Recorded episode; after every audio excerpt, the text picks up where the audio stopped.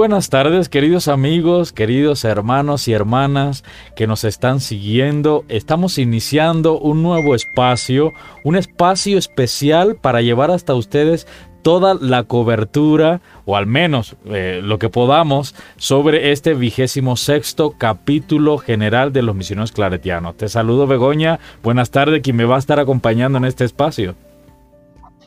Hola, buenas tardes, Reinel. Qué gusto Qué gusto verte, qué gusto estar aquí en conjunción, con tanta emoción, con tantas inquietudes que tenemos y pues que el Espíritu Santo nos ilumine en, en, en estos ecos. Muy bien, así, así es como se llama nuestro programa Ecos Capitulares, porque vamos a estar replicando ideas, pensamientos, eh, acontecimientos, todo lo que se va suscitando eh, sobre esta reunión tan especial de los misioneros claretianos, de los misioneros hijos del Inmaculado Corazón de María, quienes este, están reunidos en este momento, en estos días y hasta a mediados de septiembre, estarán reunidos en, Roma, bueno, en Italia específicamente, en Nemi. Eh, ahí están eh, llevando a cabo esta reunión tan especial. Begoña, cuéntanos un poquito para los que nos están viendo o escuchando, ¿en qué consiste esto del capítulo, no? Pues mira, eh, yo creo que además de que es el, lo más importante, es la autoridad más, más importante, el capítulo, es las decisiones que se toman ahí es lo más importante para los claretianos. A mí me llamaba la atención, eh, tratando de seguir una línea del tiempo, ¿cuándo fue la primera, el primer capítulo? Pues miren, fue en 1859. Y claro, el presidente era San Antonio María Claret, pero lo, muy chistoso, digamos, es que solo había nueve participantes, se reunieron en la habitación del superior de Vic, porque fue en Vic, Barcelona, y solo duró hora y media, y solo tomaron siete acuerdos. a mí eso se me hace muy, pues muy característico, ¿no? De una primera. Y la segunda fue a los tres años, en 1862, y ahí sí fue en Gracia, que también está en Barcelona, y solo había 11 participantes. Entonces, para que veamos el avance de cómo a, través de los años ha crecido los claretianos, no estamos hablando de los inicios. Entonces, a mí se me hizo como un rasgo chistoso, importante, significativo.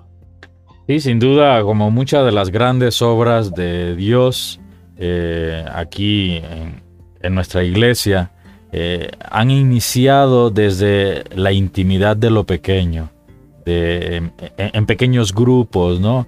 Eh, de hecho, eh, digamos, la frase que se ha coronado de estos inicios fue, hoy inicia una obra grande. Y esta obra grande que se inició, se inició en un espacio pequeño, en un espacio reducido, con pocas personas, ¿verdad? Y dices que duró una hora nada más.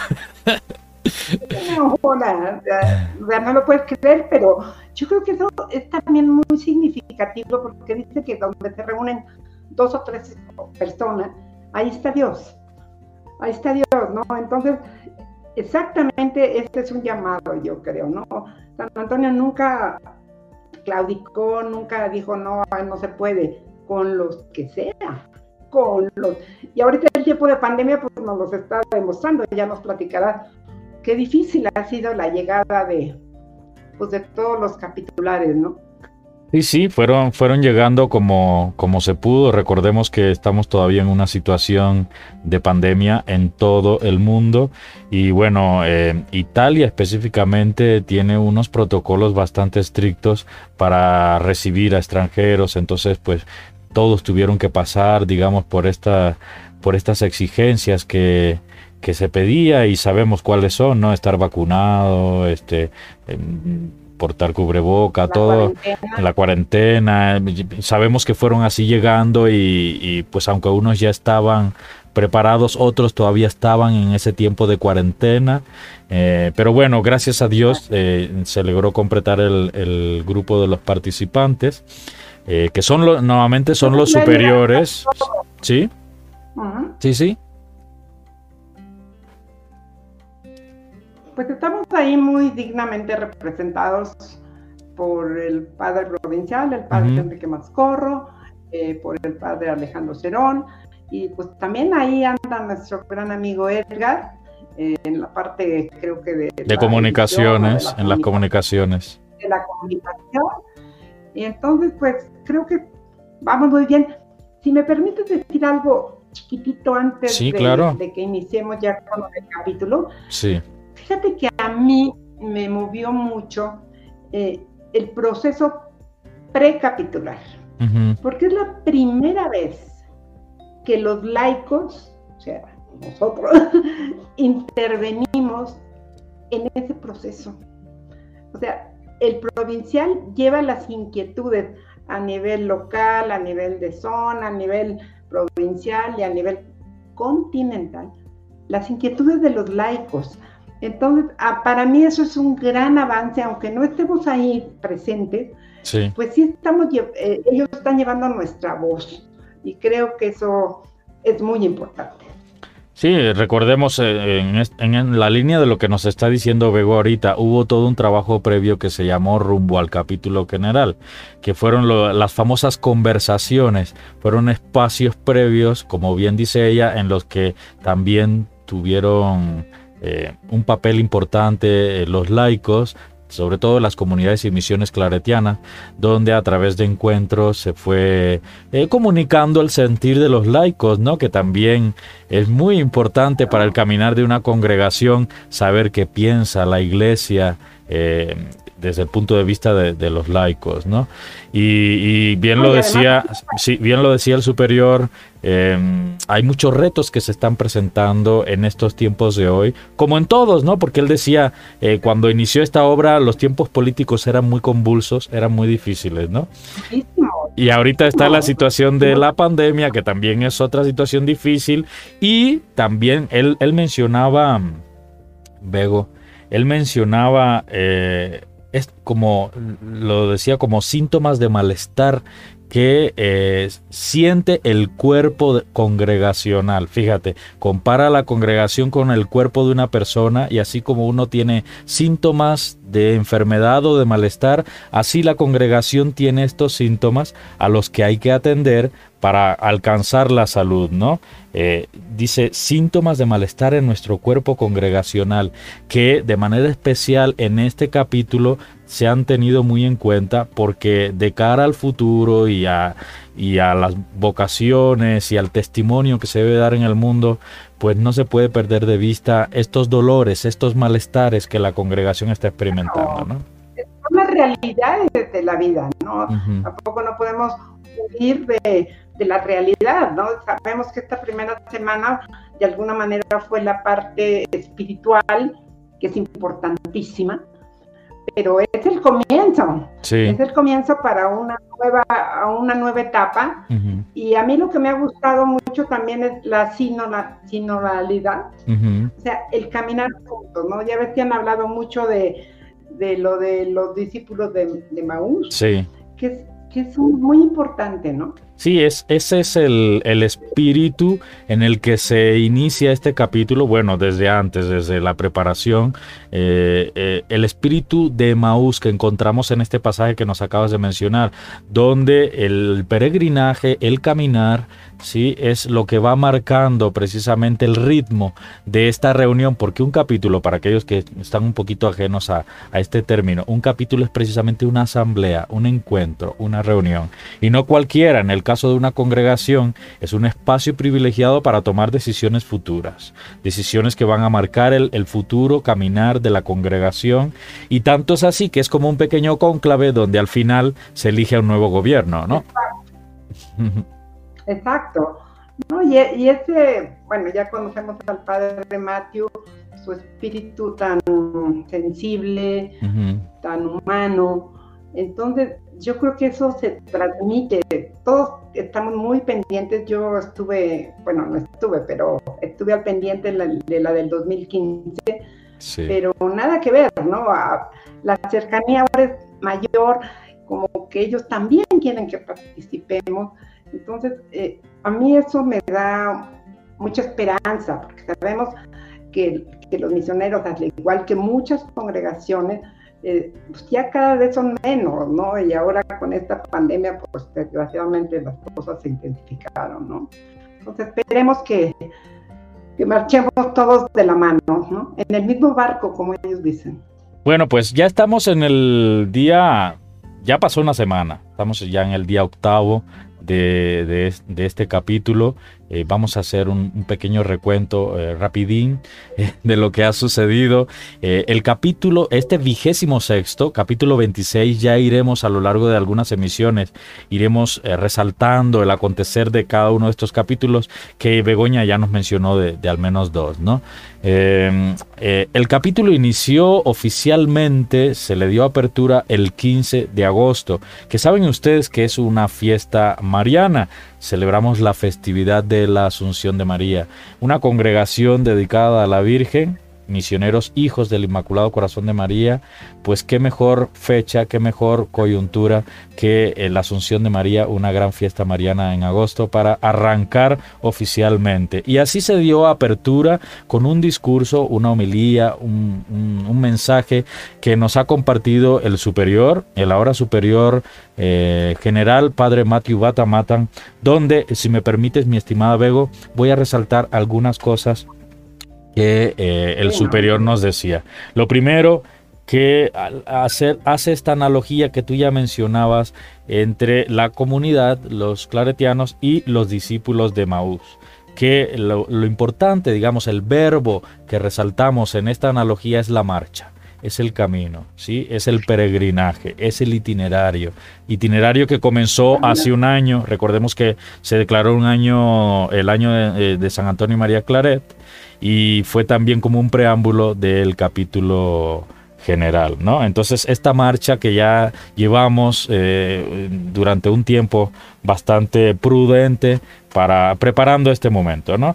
Luego habla también de la sorpresa que fue la pandemia, como eh, en medio de, esta situación difícil en la que incluso a claretianos les ha tocado de cerca eh, vivir en el dolor de la pérdida de sus hermanos, varios claretianos en todo el mundo, pues lamentablemente fallecieron a causa del COVID-19.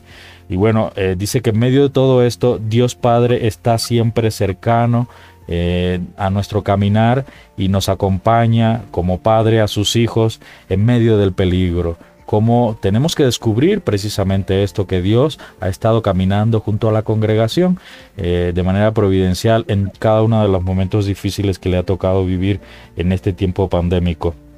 Luego nos hacía un, recordatorio, ¿te acuerdas de hace seis años cuando se encontraron con el Papa Francisco?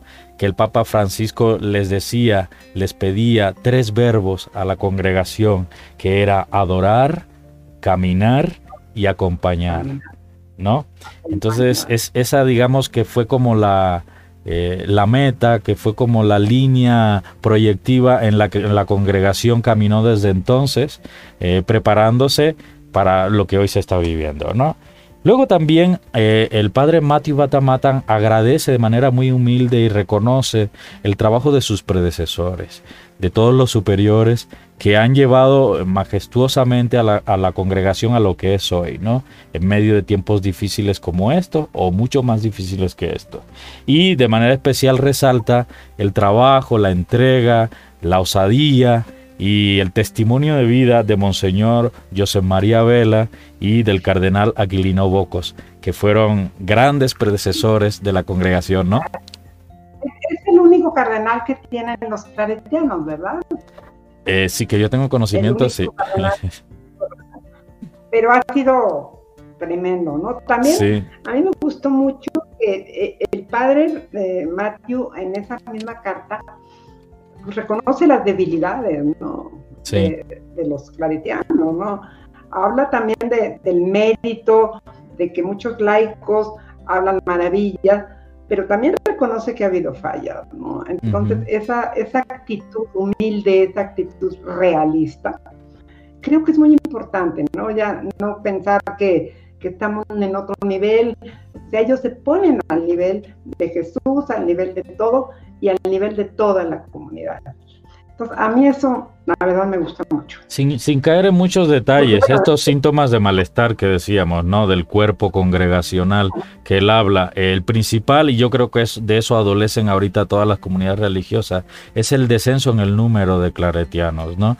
Como eh, este, cada vez hay menos vocaciones, hay un urgente llamado a trabajar por eh, seguir siendo testimonio en las juventudes, eh, en seguir atrayendo eh, y, siendo, y siendo atractivo, atrayendo y a la vez siendo atractivos para los jóvenes. Eh, y esto, esto es muy importante. Un capítulo más que ser ese cónclave que hace un rato decíamos para elegir a, a, los futuros, al futuro gobierno. Más que ser eso es revisar el caminar, volver a las fuentes, a ese primer capítulo de una hora que tú nos mencionabas, volver a la fuente, beber de la riqueza de esa fuente primigenia, el espíritu de, que, movió a aquellos fundadores eh, en sus comienzos y, entonces pues llenarse de valor y de fuerza y, tomados de las manos del Espíritu Santo pues seguir siendo testimonio, ¿no? Y tiene que seguir ese espíritu de Claret dentro de, dentro de todos, ¿no? Eso no cambia. Sí. Ese espíritu de Claret debe de seguir no solo con ellos, con todos los que nos consideramos claretianos, debemos de tener esa, ahora sí que es enjundia, y como decíamos, ponernos la camiseta, también, es muy fácil también decir, ah, bueno, ya me tomaron en cuenta, bueno, ok, ya me tomaron en cuenta, pero ahora yo, ¿a qué me comprometo? Porque también es un compromiso, ¿no? El, caminar junto es el hacerlo juntos, el hacer con otros, ¿no? Tú, por ejemplo, Bego, eres seglar claretiana, estás dentro de la familia. Eh, ¿Cómo te sientes? ¿Cuál es el sentir tuyo como laica, para el que no entiende el término de seglar? Pero bueno, laica, mujer comprometida, eh, pero afín al carisma claretiano y cercana a la misión claretiana. Me imagino que te hace sentir parte, mucho más parte de, por ejemplo, que cualquier eh, otro laico que a lo mejor esté un poco ajeno a esta realidad, ¿no? Pues mira, yo creo que por eso es importante esto que estamos haciendo ahorita, Reinel. Es acercar a la comunidad, ¿no? Creo que aunque sean ramas de la familia claretiana, todos los que compartimos el carisma de San Antonio y María Claret, somos claretianos. Sí. Y deberíamos de trabajar y caminar igual que los discípulos de Maús. Deberíamos de caminar juntos, no competir, sino caminar juntos y aportar lo que podamos, ¿no? A mí también me llamó la atención con el, creo que fue el segundo día o el tercero, de que tuvieron un retiro espiritual de tres días, eh, pidieron perdón, había como una urna con fuego, ¿no? Y cada quien fue metiendo su papelito porque estaban pidiendo perdón por sus pecados. Eso es un acto de humildad. Y como bien lo mencionas, y vamos a, recalcarlo aquí para eh, los que nos ven y nos escuchan, eh, se inició, ya lo decíamos, eh, con un momento espiritual. Fueron tres días de retiro espiritual. Hubo unos facilitadores, una religiosa de María Inmaculada, la hermana Jolanta Kafka, y el padre Paulson Belillanor, misionero claretiano, que fueron los que facilitaron dirigieron, acompañaron este momento espiritual eh, de tres días de oración. Qué importante ¿eh? que nos recuerda el momento crucial de la vida de Jesucristo, eh, cuando antes de ir a la cruz, antes de su pasión, Él se va a hacer oración al, al, pues al Monte de los Olivos, ¿no? Ahí en ese encuentro personal, profundo y silencioso con el Padre. Es muy importante antes de, una toma de decisión o antes de un, de, una, de un camino que usted emprenda o antes de, hacer algo importante en su vida, cómo tiene que ponerse en manos de Dios. Tenemos que ponernos en manos de Dios para que Él nos dé la claridad. ¿no? yo creo que hacer todo, ¿no? En cualquier momento de nuestra vida, ¿no? Pero creo que sí es, un muy buen comienzo eh, que empiecen con esa paz espiritual, porque, bueno, yo me imagino que llegan, son seres humanos como cualquiera, con todo el problema de los vuelos. yo no sé, tú decías el otro día y me llamaba la atención cómo se comunican. Ajá, sí. idiomas. El, el jet lag que le llaman, ¿no? El tiempo que, que el, del tiempo de sueño que luego a algunos se les extiende o se les recorta, eh, el, también el problema de comunicación, que bueno, nuestros padres claretianos, nuestra comunidad no son unos ignorantes, ellos también saben italiano, saben inglés, saben francés, o sea que, que, el espíritu de alguna manera es el que eh, hace que, así como el espíritu humano y la pretensión humana de ser como Dios en Babel destruyó esta comunicación y los hombres dejaron de entenderse, es el Espíritu Santo a través de Pentecostés, ¿te acuerdas de, este pasaje? Donde todos hablaban lenguas diferentes y todos entendían, ¿no? Muy, muy buena, muy buena la, tu comparación. Sí. Realmente yo creo que sí, a veces no necesitas ni hablar, ¿no? Exacto. A veces para comunicarte, ¿no? Entonces, yo creo que sí estamos eh, eh, empezando con algo, apenas fue la primera semana, muy intensa. Sí y pues bueno, yo creo que ya hicieron, ya dieron comisiones, ¿no? Porque se reparten comisiones. Eh, pero pues ahora sí que viene lo bueno. Sí, vamos a estar muy al pendiente. Eh, como ven, nuestra emisión es muy breve, ya terminamos. Eh, vamos a estar cada día llevándoles hasta ustedes lo más actualizado que encontremos. vamos a estar ahí como paparazzis detrás de la nota para llevarles hasta ustedes todo el acontecer diario de este capítulo hasta donde Dios nos permita, ¿verdad, Bego? De lunes a viernes al mediodía. A las 12 del día, hora, de México. Hora de México. Y con perdón las, los errores, lo que podemos cometer, y, bueno, si nos pueden retroalimentar a través de mensajitos o de algo, pues sería muy, muy importante para nosotros porque, pues no, en especial yo no soy experta, ¿no? Entonces, pues lo, estoy haciendo con todo mi corazón y con todo mi cariño. Te agradezco, Bego, esta oportunidad de, junto a ti, eh, llevar esta, esta capsulita, este clip eh, de información para nuestros amigos, nuestros hermanos y hermanas de las comunidades claretianas. Y les pedimos que compartan la señal para que todos se enteren de lo que está sucediendo. El Espíritu Santo está soplando en este momento en la congregación. Hasta luego, Bego. Y hasta luego, Reinel, hasta luego, muchas gracias. Dios te bendiga. Igualmente, Reinel, gracias. Bye.